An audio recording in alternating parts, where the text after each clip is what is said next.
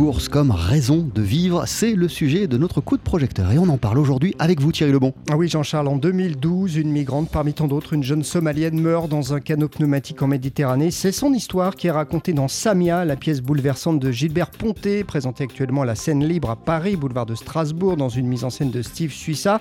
C'est la comédienne Malika Erjoani qui incarne la jeune femme, une athlète qui participe aux Jeux Olympiques de Pékin sous les couleurs de la Somalie.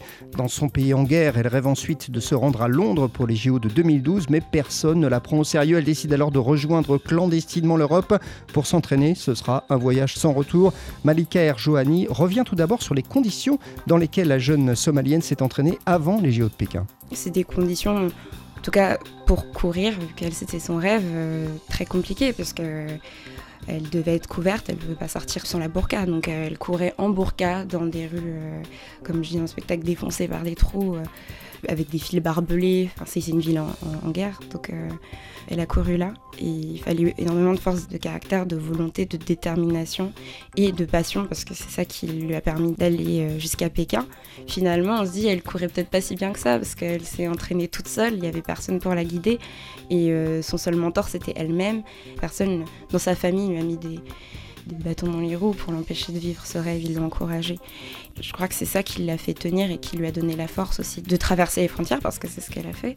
Et les difficultés de la jeune athlète somalienne ne s'arrêtent pas là quand elle arrive à Pékin. Alors c'est ce qu'on voit dans la pièce à imaginer, elle n'a pas de chaussures, euh, on lui en donne mais elles sont trop grandes alors ça ne l'arrête toujours pas, elle court quand même, une course pour elle synonyme de liberté grâce au sport, elle a pu sortir du pays.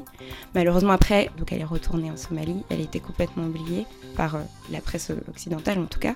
Là-bas, ils ne l'ont pas oubliée. Elle a été mise en prison pour, euh, pour pas qu'elle parle, pour pas qu'elle dise pas qu'elle est allée courir, qu'elle a pu sortir du pays. Et donc, euh, c'est là où le rêve l'a encore poussée. Elle s'est dit, moi, je peux pas rester là. En plus, maintenant, j'ai conscience qu'il y a autre chose. Enfin, j'imagine en tout cas qu'elle s'est dit ça. Il y a autre chose. J'ai vu Pékin, euh, j'ai pu voyager.